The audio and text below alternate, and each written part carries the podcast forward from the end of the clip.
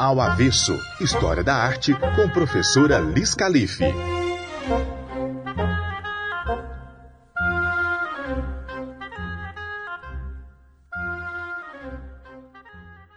Olá, avessados e avessadas, sejam bem-vindos para mais um Ao Revés da Obra. Eu sou a professora Lisandra, mais conhecida como Liz Calife, e hoje é dia de leitura e vamos continuar lendo o livro de ouro da mitologia, Histórias de Deuses e Heróis, escrito por Thomas Buffington, da Ed Ouro, 26ª edição de 2002, tradução de Davi Jardim Júnior, com 42 capítulos, Hoje leremos o capítulo 22. Aquelau e Hércules, Admeto e Alcetes, Antígona, Penélope.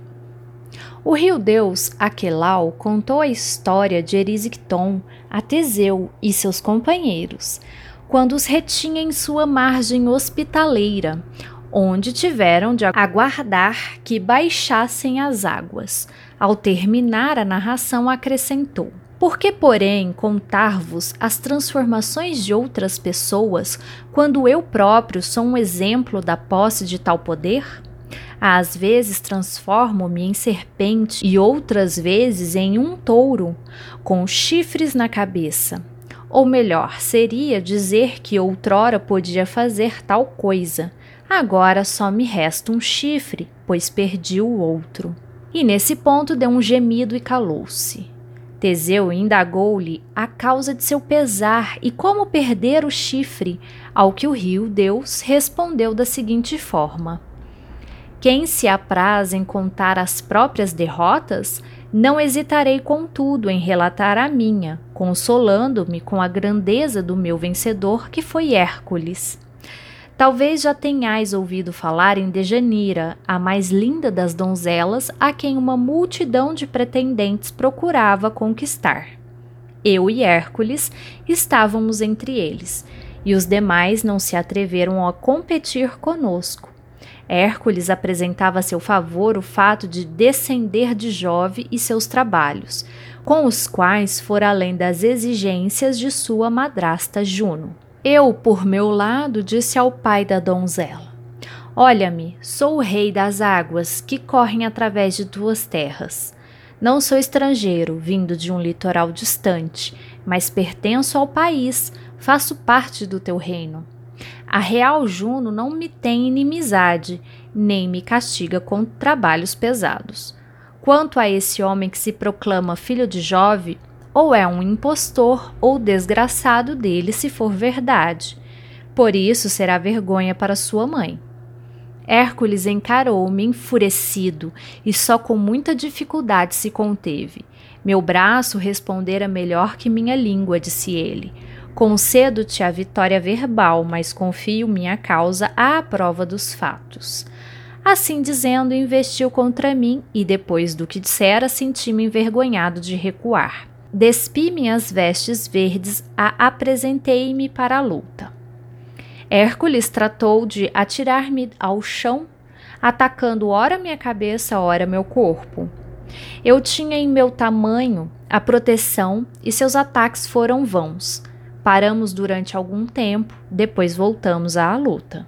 Mantínhamos nossa posição, dispostos a não ceder, disputando passo a passo o terreno eu curvado sobre ele, apertando sua mão nas minhas, com a testa quase encostada na sua. Por três vezes Hércules tentou atirar-me ao chão, e da quarta vez conseguiu e cavalgou-me. Eu vos digo a verdade, era como se uma montanha tivesse caído sobre as minhas costas. Lutei para libertar os braços, respirando ofegante e coberto de suor. Hércules não me deu oportunidade de livrar-me e agarrou-me o pescoço. Meus joelhos estavam em terra, minha boca no pó. Compreendo que não podia competir com ele na arte da guerra. Recorri a outros meios e escapei, rastejando sob a forma de uma serpente. Enrosquei o corpo e silvei, ameaçando o adversário com a língua bipartida. Ele, vendo isso, sorriu desdenhosamente e exclamou: Era trabalho de minha infância vencer serpentes. Assim dizendo, agarrou-me pelo pescoço. Vencido sob essa forma, tentei a única saída que me restava e transformei-me em touro. Hércules mais uma vez segurou-me pelo pescoço e, encostando minha cabeça no chão, atirou-me à areia. E não se deu por satisfeito. Sua mão implacável arrancou-me o chifre da cabeça. As náiades o recolheram, consagraram-no e fecharam-no de flores olorosas. A fartura tomou como seu e chamou Conurcópia. Os antigos compraziam-se em encontrar um sentido oculto em suas lendas mitológicas. Explicam esse combate de Aquelau com Hércules dizendo que Aquelau era um rio que transbordava de seu leito na estação chuvosa, e quando a lenda diz que ele amava Dejanira e procurava a ela se unir, isso quer dizer que o rio, em seus meandros, corria através do reino de Dejanira. Dizia-se que tomava a forma de uma serpente por causa de seu curso sinuoso e de um touro pela sua violência e fragor de suas águas. Nas cheias, o rio corria por outro canal. Assim, sua cabeça tinha chifres, Hércules impediu a ocorrência dessas inundações periódicas por meio de barragens e canais, e foi dito assim que venceram o rio Deus e lhe arrancaram um chifre. Finalmente, as terras sujeitas à inundação tornaram-se, depois de protegidas, fertilíssimas, e isso é explicado pela cornucópia. A outra versão da origem da cornucópia, quando nasceu, Júpiter foi entregue por sua mãe Reia aos cuidados das filhas de Meliceu, um rei cretense, que alimentaram o deus infante com o leite de cabra Amalteia. Júpiter quebrou um dos chifres dessa cabra e deu às suas amas, atribuindo-lhe o poder mágico de se encher com aquilo que desejasse seu dono. Admeto e Alcetes. Esculápio, filho de Apolo, foi dotado por seu pai de tal habilidade na arte de curar que chegava até a restituir a vida aos mortos. Plutão alarmou-se com isso e conseguiu que Júpiter o fulminasse com um raio. Apolo, indignado com a morte do filho, tratou de vingar-se nos inocentes trabalhadores que haviam construído o raio. Eram os Cíclopes, que tinham sua oficina sob o Monte Eta, do qual estão constantemente saindo as chamas e a fumaça provindas daquela oficina. Apolo desfechou suas setas contra os cíclopes, o que irritou Júpiter a tal ponto que o condenou a tornar-se servo de um mortal durante um ano. Assim, Apolo foi servir a Admeto, rei da Tessália, tomando conta de seus rebanhos nas verdejantes margens do rio Afrisos. Admeto era um dos pretendentes à mão de Alcetes, filha de Pélias, que a prometera àquele que a fosse procurar num carro puxado por leões e javalis. Admeto executou uma tarefa com a ajuda de seu divino pastor e foi premiado com Alcetes. Admeto, porém, adoeceu e, estando às portas da morte, Apolo conseguiu que as parcas o poupassem com a condição de que alguém se dispusesse a morrer em seu lugar. Muito alegre com essa esperança, Admeto não se preocupou muito com o resgate, talvez se lembrando dos protestos de dedicação que ouvira muitas vezes da boca dos cortesãos e dos servos. Pensou que seria muito fácil encontrar um substituto. Tal não se deu, porém. Guerreiros valentes que de boa vontade arriscavam a vida por seu príncipe recuavam ante a ideia de morrer por ele num leito de enfermo. E os servos que lhe deviam benefícios e que se encontravam a serviço de sua casa desde a infância não se dispunham a sacrificar os poucos dias que lhes restavam para mostrar sua gratidão. Por que um de seus pais não se sacrifica? perguntavam. De acordo com as leis da natureza, eles não poderão viver muito mais, e quem estará mais indicado que eles para resgatar uma vida a que deram origem? Os pais, contudo, por mais pesarosos que estivessem ante a iminência de perder o filho, não atendiam ao apelo para salvá-lo. Então, Alcetes, com admirável abnegação, ofereceu-se como substituta. Admeto, por mais amor que tivesse à vida, não desejava mantê-la a tal custo, mas não havia remédio. A condição imposta pelas parcas fora satisfeita e o decreto era irrevogável. Alcetes adoeceu, ao passo que Admeto se restabelecia e aproximava-se rapidamente da sepultura. Justamente nessa ocasião, Hércules chegou ao palácio de Admeto e encontrou todos os moradores pesarosíssimos ante a iminência da morte da dedicada esposa e querida senhora. Hércules, para quem não havia trabalho bastante árduo, resolveu tentar salvar a rainha. Ficou na porta do seu quarto e, quando a morte chegou à procura de sua presa, agarrou-a e obrigou-a a desistir de sua vítima. Alcetes restabeleceu-se e foi restituída ao marido. Antígona. O sexo feminino desempenha importante papel na mitologia grega, quer quanto ao número de personalidades interessantes quer pelo valor dos atos praticados.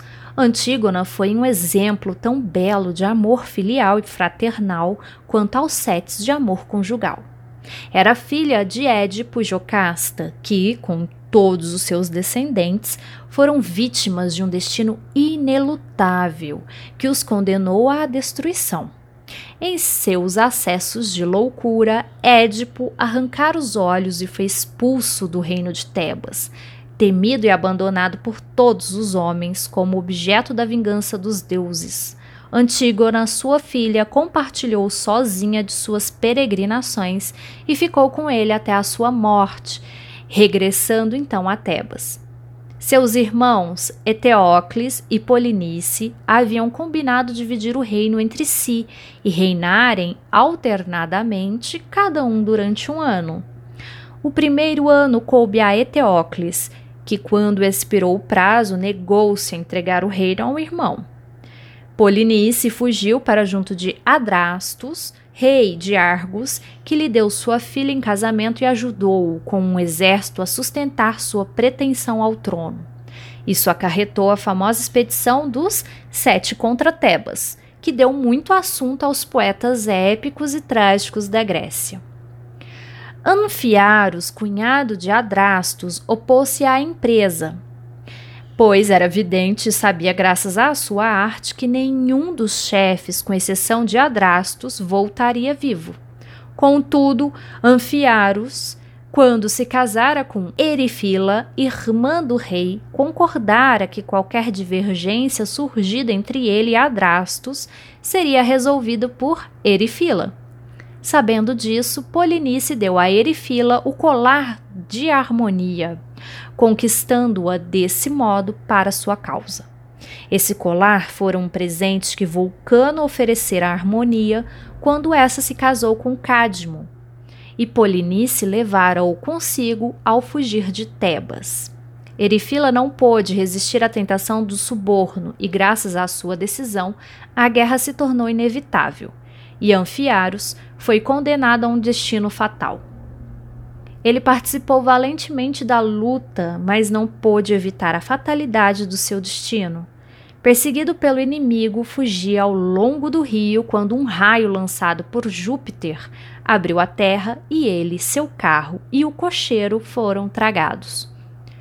Não haveria espaço aqui para descrever todos os atos de heroísmo ou atrocidade que assinalaram a luta. Não devemos, contudo, omitir a fidelidade de Evadne, em contraste com a fraqueza de Erifila. Capaneu, marido de Evadne, no ardor do combate, afirmou que abriria caminho até a cidade a despeito do próprio Jove. Encostou uma escada na muralha e subiu, mas Júpiter, ofendido com suas palavras impiedosas, fulminou-o com um raio. Quando seu funeral foi celebrado, Evadne atirou-se à pira e morreu. No começo da luta, Eteocles consultou o adivinho Tiresias sobre o seu desenrolar. Tiresias, em sua juventude, vira por acaso Minerva se banhando. Furiosa, a deusa privou-o da visão, porém Mais tarde, abrandando-se, concedeu-lhe como compensação o conhecimento dos acontecimentos futuros, que declarou que a vitória caberia a Tebas se Menoceu, filho de Creon, se oferecesse como vítima voluntária. Ao saber disso, o heróico jovem sacrificou a vida no primeiro encontro. O sítio continuou com alternativas de vitórias e derrotas para os dois lados. Finalmente concordou-se que os irmãos decidissem a disputa em um combate singular. Os dois lutaram e ambos morreram. Os exércitos então reiniciaram a luta e, afinal, os invasores foram obrigados a ceder e fugiram, deixando seus mortos insepultos. Creon, tio dos dois príncipes mortos, tornou-se rei e mandou enterrar Etéocles com todas as honras, mas deixou o corpo de Polinice onde caíra proibindo sob pena de morte que alguém o enterrasse. Antígona, a irmã de Polinice, ficou indignada ao ter notícias do revoltante Édito, que entregara o corpo do irmão aos cães e aos abutres, privando-o dos ritos que eram considerados essenciais ao repouso dos mortos. Sem se deixar abalar pelos conselhos de uma irmã afetuosa, mas tímida, resolveu desafiar a sorte e enterrar o corpo com suas próprias mãos.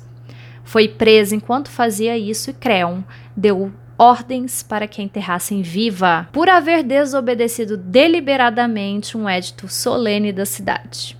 Seu amante Emon, filho de Creon, incapaz de salvá-la, não lhe sobreviveu, suicidando-se. Antígona é assunto de duas belas tragédias do poeta grego Sófocles. Penélope. Penélope é outra dessas heroínas míticas cuja beleza é mais do caráter e da conduta que do corpo. Era filha de Ícaro, um príncipe espartano. Ulisses, rei de Ítaca, pediu em casamento e conquistou-a entre todos os competidores.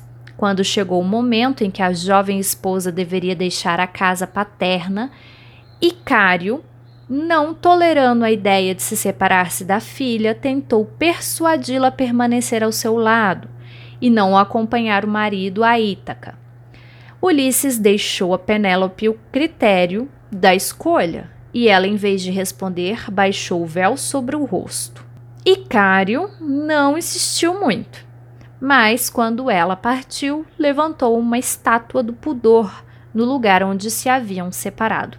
Ulisses e Penélope não haviam gozado sua união por mais de um ano quando tiveram de interrompê-la em virtude dos acontecimentos que levaram Ulisses à guerra de Troia. Durante sua longa ausência e quando era duvidoso que ele ainda vivesse e muito improvável que regressasse, Penélope foi importunada por inúmeros pretendentes, dos quais parecia não poder livrar-se, senão escolhendo um deles para esposo. Penélope, contudo, lançou mão de todos os artifícios para ganhar tempo, ainda esperançosa no regresso de Ulisses.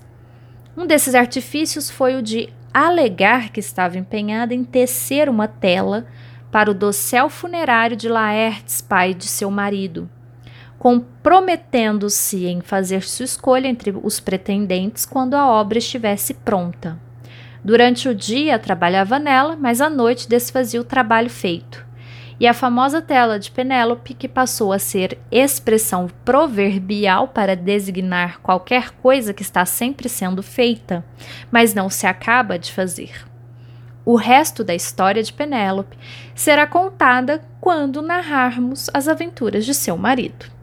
Temos aqui a história do Aquelau e Hércules, que nos demonstra a força desse rio Deus que tenta lutar com Hércules, entra numa batalha com Hércules e não consegue, mesmo se transformando em serpente, mesmo se transformando em touro, não consegue vencer a força de Hércules e acaba perdendo então um dos seus chifres. Como ele é um rio deus, a gente tem muitas explicações é, relacionadas a essa mitologia e a história de Hércules, com relação às águas, aos braços das águas, que se relacionam então ao chifre desse touro, que era o Aquelau. Na história de Admeto e Alcetes, a gente consegue perceber que Uh, às vezes a gente espera demais das outras pessoas que são devotas a nós, mas no momento em que há a vida em jogo, a gente percebe que cada um é, fala por si mesmo. E admeto, nessa expectativa, acaba obtendo um sacrifício da sua própria mulher Alcetes, que, aos olhos de Apolo, que era seu servo por um ano, não deixou uh, que nenhum dos dois morressem. Bom, já na história então de Antígona, que é uma versão de um mito do dramaturgo Sófocles, o dramaturgo grego. Nós temos aqui uma das histórias mais importantes, né, da tragédia. Ela era filha de Édipo e Jocasta e ela foi a única que não abandonou seu pai Édipo, que acabou sendo é, expulso do seu reino em Tebas pelos seus dois filhos, que depois disputaram então este reino e ficaram em guerra por muito tempo, e nenhum dos dois levou a melhor.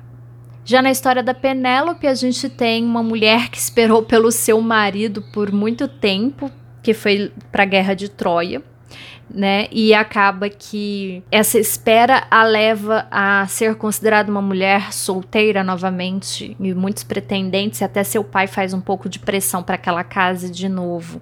E aí ela faz então uma artimanha muito interessante que acredito que a maioria de vocês já devem ter ouvido, né? E agora já conectou a história às pessoas, de onde que apareceu isso. Ela então falou que ela ela tinha que tecer uma, um dossel para o funeral do seu sogro. E quando ela terminasse, então ela poderia ser suscetível a um novo casamento. E aí ela fazia o tecido, ela fazia o bordado, né? Ela tecia eh, durante o dia e desfazia durante a noite. E isso fez com que ela é, ganhasse um pouco de tempo, mas não vou contar tudo, até porque no próprio livro o autor nos deixa na expectativa de ver o resto dessa história quando entrarmos na história do marido dela, que é Ulisses. Então vamos ficar na expectativa para saber o que, que aconteceu. Por enquanto a gente fica na parte de que então ela estava produzindo a artimanha de fazer o artesanato para poder esperar o seu marido. Bom, é isso. Espero que vocês tenham gostado e nos encontramos na próxima leitura, no próximo capítulo. Até mais. E entra lá no Instagram e no site do programa Ao Avesso História da Arte com Liz Calife. Deixe seu comentário. Vamos dialogar nesse período de distanciamento social. Ao Avesso é um programa coordenado e apresentado por Lisandra Calife, com edição, identidade visual e produção de Tielixon Bank. Locução de David Santos. Vinheta inicial de Pedro Amui. Vinheta de créditos criada por Jonas Neto e produzida por Rafael Castro.